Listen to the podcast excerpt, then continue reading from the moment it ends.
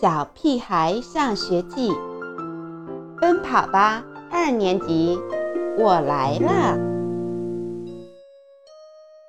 游戏课，你们会玩吗？语文课上，田老师提出一个奇怪的问题：玩谁不会呀？要说学习，我不一定行。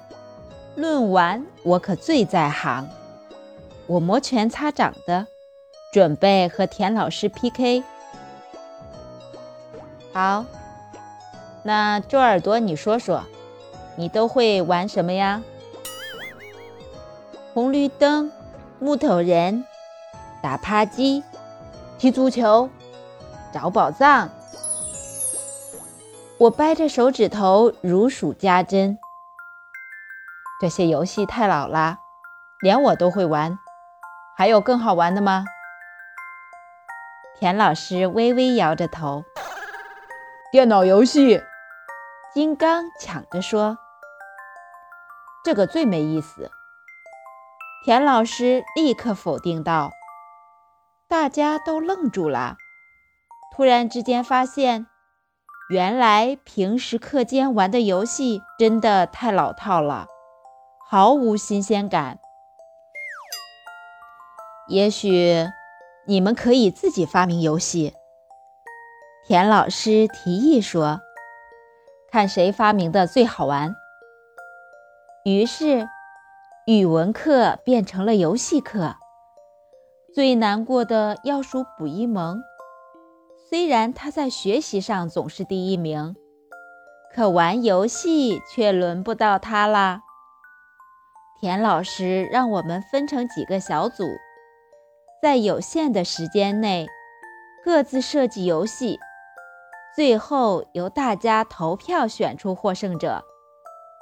胡小图、王天天和我一组。我给我们小组起了个响亮的名字——铁三角。金刚和刘坚强跑来取笑我们，说我们是。三角铁小组，金刚这个坏小子，没有一天不和我捣乱作对的。我刚要发火，胡小图把我拉到一边说：“研究出新游戏才是正经事。”说的对，等我们铁三角小组得了第一名，让他们眼红去吧。王天天提议说：“我们设计一个石头剪刀布的升级版，手枪、子弹、靶子怎么样？”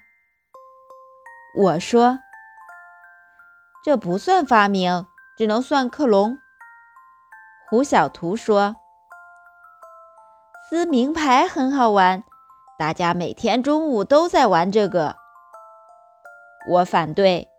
这也太没创意了。我们讨论了半天，也没想出什么新鲜的游戏。我第一次觉得玩什么、怎么玩，也是挺费脑筋的一件事。后来，我想出一个玩河神的游戏，一个人当河神，河神只许待在河里抓人。被抓的人可以待在河里，也可以上岸。上岸之后，河神就不许抓了。可没想到，最后得票最多的游戏，竟然是金刚和刘坚强他们组的。他们发明的游戏是：大家都把腿分开站好，石头剪刀布。输了的人把腿分开去碰另外一个人的脚，如果碰不到就算输。本来这个游戏算不上好玩，但是因为玩游戏的人都想把腿劈得最大，有的直接坐到地上摔了个屁股墩，还有的把裤裆都扯破了。尤其是看到。平时总是仗着块头大欺负人的金刚，灰溜溜的捂着撕开的裤子站在那里的时候，笑得大家肚子都疼了。好了，大家想一想，怎么把这堂课的内容写成好玩的作文吧。田老师说：“我就知道，田老师才不会无缘无故让我们玩游戏呢。不过，发明游戏的过程真的很好玩，我得赶紧写下来，拿回去给爸爸妈妈看，让他们也笑上一回。”